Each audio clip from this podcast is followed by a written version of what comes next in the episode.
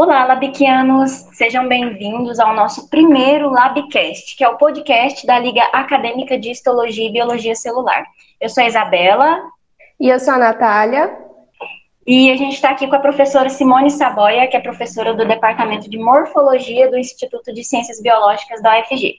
Professora, seja muito bem-vinda. Tá? A gente está muito feliz com a sua presença. Tá? Eu vou apresentar um pouco do currículo da senhora, tá? Antes de passar a palavra propriamente para a senhora, tá bom? É, a professora Simone, ela é graduada em Ciências Biológicas pela UFPE de Pernambuco, tem mestrado e doutorado em Ciências em Biologia Celular e Tecidual pela USP e pós-doutorado em Biologia Celular e Estrutural pela Unicamp. E atualmente ela é professora do Departamento de Morfologia Psicologia do, do ICB da UFG. E a professora Simone, ela ministra a disciplina de Biologia do Desenvolvimento no ICB. Professora, novamente, nós agradecemos muito pela sua presença.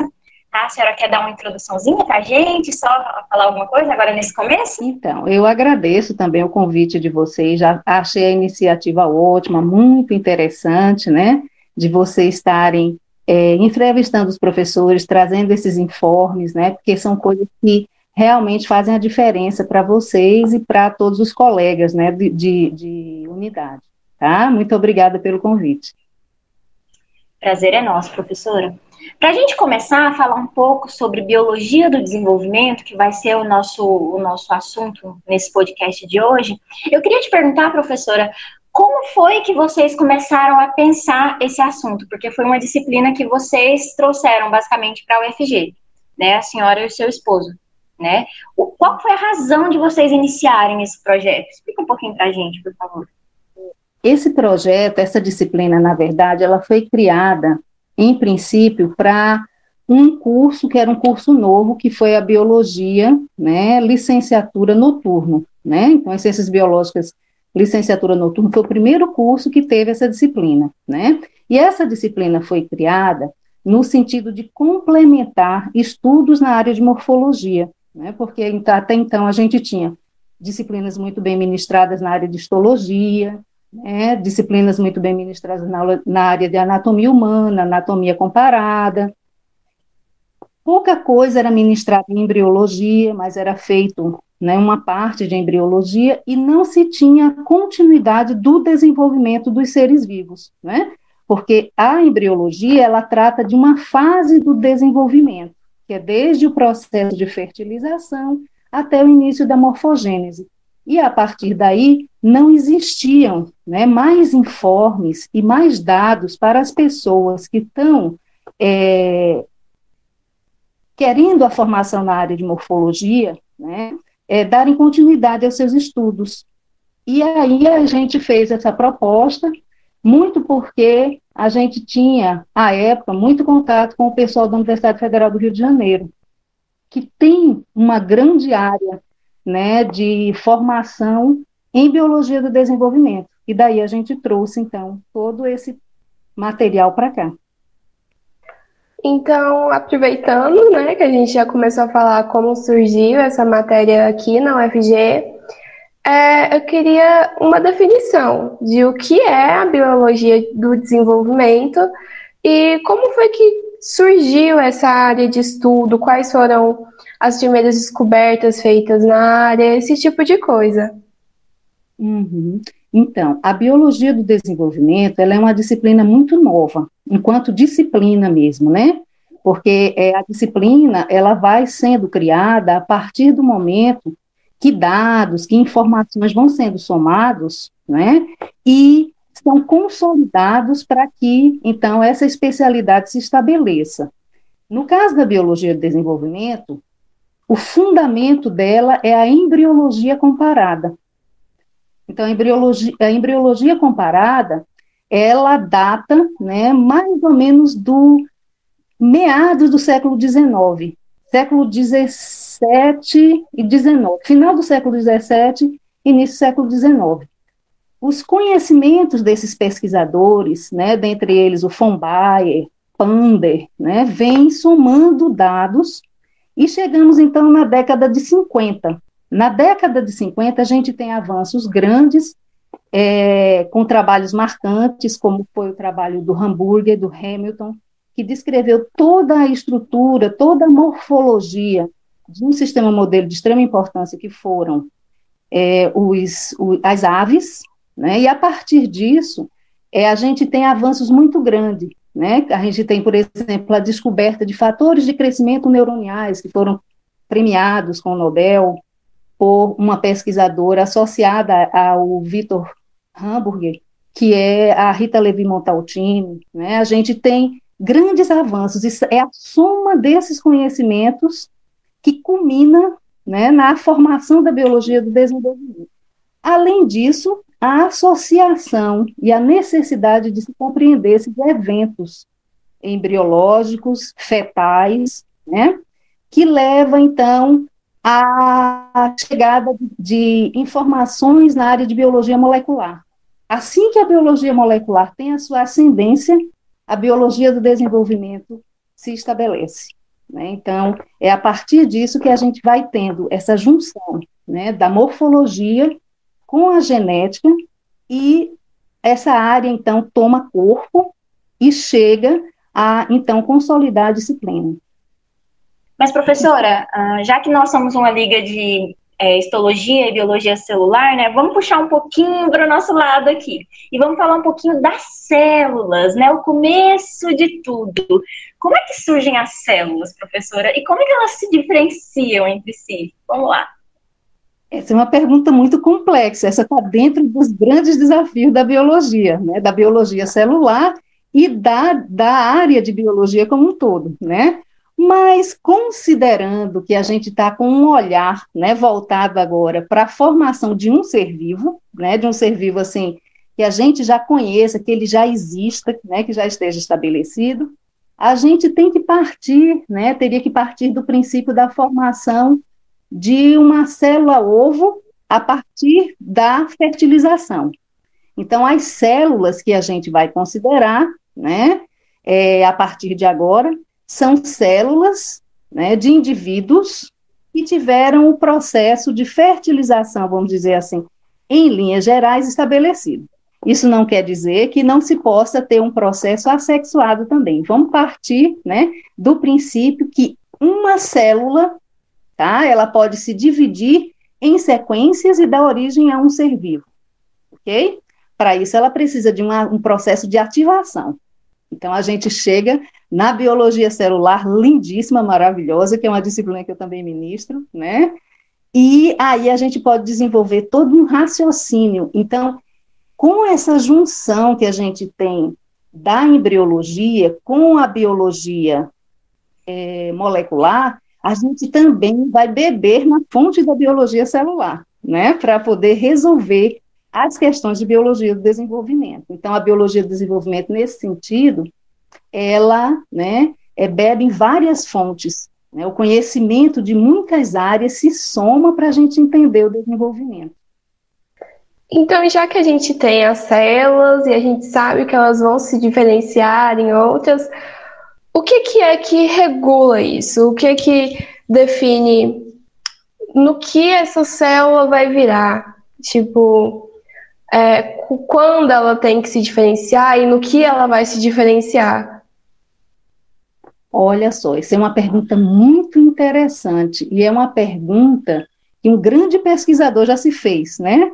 É um pesquisador chamado August Weissmann, né, na década de 40, mais ou menos, ele é, se perguntava sobre, sobre essa questão, ele trazia né, à tona essa questão. E é, a diferenciação celular, ela, quando a gente junta com a nossa linda biologia celular, né, a gente vai compreender que ela é um processo que se dá pela é, indução de células por meio de sinais, né? Esses sinais químicos, eles vão estar em concentrações diferentes no meio em que essas células que estão se desenvolvendo estejam mergulhadas, não é? Então, a partir dessa sinalização química e da capacidade de compreensão desse sinal, as células modificam seu comportamento citoplasmático e levam informações até o núcleo. Né? No núcleo, nós vamos ter genes específicos que serão né, promotores de processos transcricionais. Posteriormente, esses transcritos né, modificados serão é, levados ao citoplasma e traduzidos. Portanto, a gente vai ter uma nova informação que esta célula pode usar para ativar seus próprios genes, pode é, utilizar para ativar genes é, de células vizinhas ou de células um pouquinho mais distantes, né? A partir da capacidade de compreensão de cada sinal, cada célula vai ativando genes e fazendo a sua trajetória de diferenciação. Legal. É, professora, é, diz para gente, então, como é que essas informações são armazenadas e como é que é, a célula determina quando ela vai ser expressa? Quando tudo isso vai acontecer e como? Isso já acontece né, desde o momento é, em que há a formação da célula ovo embrionária, tá? A célula ovo, ela já traz no seu citoplasma algumas moléculas de RNA mensageiro que serão as responsáveis, né, pela é, origem de determinadas proteínas que vão atuar no núcleo. Né? Por que, que a gente consegue afirmar isso com tanta certeza hoje? Por causa da clonagem, né? Vocês lembram do processo da Dolly? Em que né, a gente enucleia uma célula, né, uma célula ovo, né, fertilizada, enucleia essa célula, coloca o núcleo de uma célula né, da, é, retirada é, da glândula mamária, da doadora, e aí a gente tem o desenvolvimento, em linhas né, gerais, bem simples, o desenvolvimento da Dolly. Tá bom? Então aí a gente compreendeu como é que os, o, genoma né, das, das células, ele vai sendo ativado para a gente formar, né, então, um novo ser. Então, essa informação, ela vem do citoplasma, ativa, né, as moléculas de DNA e vai dando sequência à formação, né, de novas células por mitose, e cada uma dessas células dependendo da compreensão que ela tem do que ela recebe do ponto de vista citoplasmático, ela vai tomando os seus destinos. Né? Não é coisa de cartomante, viu? é coisa de destino celular. Amei. Muito bom. Já que a gente começou a falar sobre clonagem e vamos e mais para um lado de biotecnologia. E tem muitas pesquisas, muitas coisas que se imaginam para fazer com células-tronco.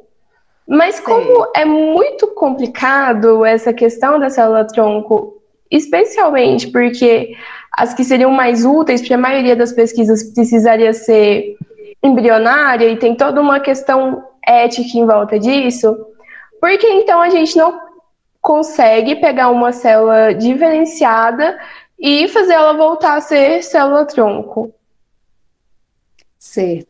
É, esse, esse também é um questionamento importante que a gente vai voltar um pouquinho no tempo, para mais ou menos 1950, né, quando os pesquisadores em transplante começaram a entender que poderia ser feito um transplante de medula óssea. Então, neste momento, né, lá da década de 50 em diante, começou -se a se utilizar células-tronco, porque quando né, se faz esse tipo é, de uso né, da medula óssea para é, transplantar, na verdade, o que se quer dela são as células que guardam a memória de produção de novas células sanguíneas né, e de renovação é, dessa célula sanguínea que foi perdida por uma doença, por exemplo, por um câncer. Né? Então, a gente tem o uso de células-tronco já nesse sentido na área médica, né, na área biológica. E daí, desde então, a gente vem com muita curiosidade, como é o seu caso, né, nessa pergunta. Nesse, nesse período, né, da década de 1950 para cá, grandes avanços foram feitos, né, é, é, a gente teve a compreensão do processo de diferenciação celular, que a gente acabou de falar um pouquinho, né, como é que se dá essa diferenciação, a expressão de genes, né, e daí a gente começou a verificar na área né, de biologia do desenvolvimento que, é, que era possível, in vitro, né, em laboratório, pegar células é, que sejam células-tronco induzidas né, em laboratório e chegar a que essas células tenham um potencial da célula embrionária tá? Porque a gente tem dois pontos que são muito importantes no seu questionamento. Uma, um, um ponto é que a célula tronco, quando embrionária, ela tem todo o potencial, ela é uma célula totipotente, né? E ela não é diferenciada, ela é indiferenciada, né? Só a partir do momento que a gente ativa, voltando na pergunta anterior, é que ela, né, vai a partir do momento que ela caminha para o processo de diferenciação, ela perde a totipotência dela, ela vai diminuindo essa potencialidade, tá? Então, nesse sentido, hoje, nós já conseguimos manipular as células, né, do ponto de vista gênico, de tal sorte que elas voltem a ter uma grande potencialidade, né? E os avanços, eles têm sido maravilhosos nessa área. Tanto é que hoje já se fala também em engenharia tecidual e em mini-órgãos. Né? Tem a formação dessas novas estruturas que são lindíssimas, e eu acredito que quem gosta muito da área de morfologia tem né, um grande viés aí para se desenvolver. Professora, agora a gente é, quer perguntar para a senhora sobre é, quais as principais técnicas que são utilizadas no estudo do, de, da biologia do desenvolvimento. Mas eu queria atrelar a essa pergunta uma pergunta é, com relação à inovação. O que, que tem de novo? Né? Quais são as técnicas mais atuais que eles estão fazendo? Certo. Então, a biologia do desenvolvimento está muito vinculada a essa questão que vocês fizeram muito bem, que é a questão das células-tronco, tá? Então, quando a gente é, manipula, por exemplo, as células-tronco em laboratório, né, essas células-tronco induzidas, elas têm o seu código genético reprogramado, né, por metodologias é, de biologia molecular, tá? E aí a gente pode usar essas células-tronco para diversas finalidades, né? Dentre elas, a que eu acabei de citar para vocês, que é a formação dos mini-órgãos, né? Em que entra toda uma área muito bonita e nova, que é a engenharia tecidual, né? Associada aos desenvolvimentos dessas células em laboratório, né? Que é, são utilizados para construir, por exemplo, minicérebros, né? E aí a gente tem circuitos estabelecidos, né? é, para construir é, mini rins, né?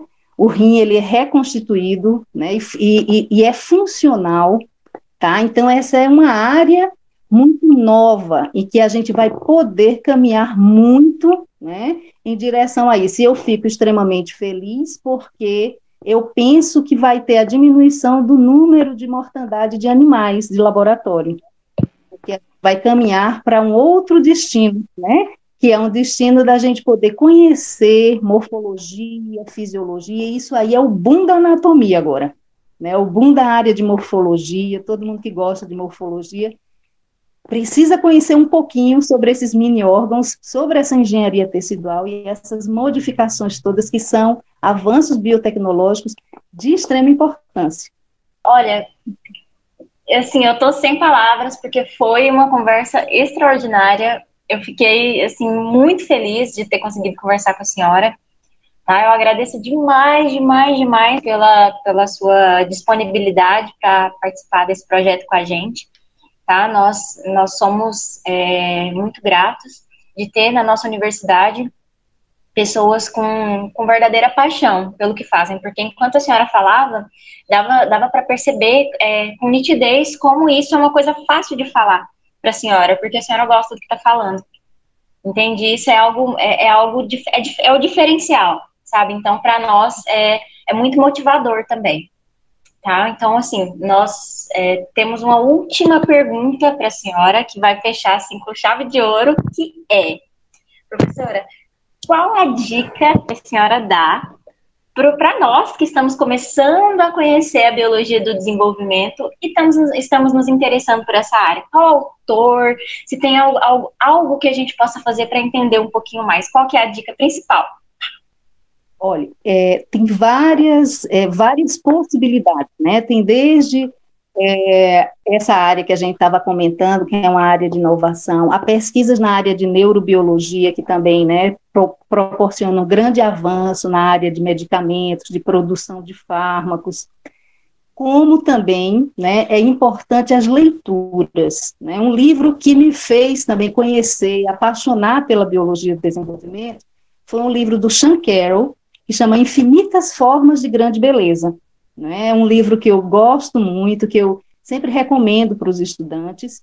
E uma outra coleção que é muito interessante também, muito bonita, que é uma coleção de um pesquisador, né, de um neurobiologista brasileiro, que é o Roberto Lente, né, e que se chama assim, O Neurônio Apaixonado. Né? Então, eu deixaria essas duas dicas para vocês, porque elas são muito interessantes e aí vai fazer com que vocês mergulhem nesse universo, porque é interessante a gente ler, né, primeiro, é, se interar do assunto, e aí a gente vai mergulhar em outras e outras né, aventuras, em outras viagens. Professora, muito obrigada. Natália, você quer falar alguma coisa?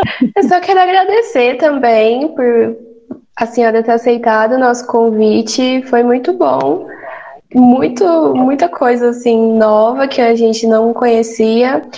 Tanto eu quanto a Isabela, a gente é da farmácia, então tem muitas coisas que a senhora falou que a gente não conhece muito bem ainda, e vai ser assim uma oportunidade muito boa para a gente se aprofundar mais nesse assunto. Então, fico muito contente também. Agradeço demais, né, o convite de vocês. E a pesquisa que a gente está fazendo, é, coincidência ou não, é com a, o pessoal da farmácia, né, com o professor Edemilson. É a pergunta, na verdade, lá, tá? Porque ele trabalha muito com, com substâncias, né, que são aplicáveis, uma coisa bem aplicada, e ele está produzindo umas substâncias que promovem clareamento de pele. E aí tem uma questão da pigmentação, né? Então a gente testa isso em um modelo é, ao longo do desenvolvimento, a gente usa de 24 a 48 horas, né, do desenvolvimento dele, né, da, da fertiliza, pós-fertilização, e aí é que a gente vai ver a questão da pigmentação, se funciona ou não. Tá joia. Professora, muito obrigada, tá? Muito, muito, muito obrigada mesmo. A gente está muito feliz e muito, eu estou muito satisfeita com, com, a nossa conversa. Vai dar um, um material muito legal. Eu também, tá? acho e que olha, rendeu muito. Nossa, foi bom demais. Obrigada mesmo, professora, foi demais. E se vocês é, quiserem mais alguma informação, alguma coisa, eu estou à disposição, tá bom? Tá, joia, um professora. Abraço. Obrigada, viu? Obrigada, professora. Então, pessoal, muito obrigada a vocês que ficaram com a gente até agora. Tá? Não se esqueçam de seguir o Instagram da Liga, que é liga.labic, mas vai estar aqui na descrição tá bom? Manda esse podcast para todos os seus amigos, para todas as pessoas que você sabe que gostam desse assunto, tá bom? E não deixem de nos acompanhar, porque vai vir muita coisa legal pelos próximos dias. Tá? Um abraço a todos e tchau, tchau!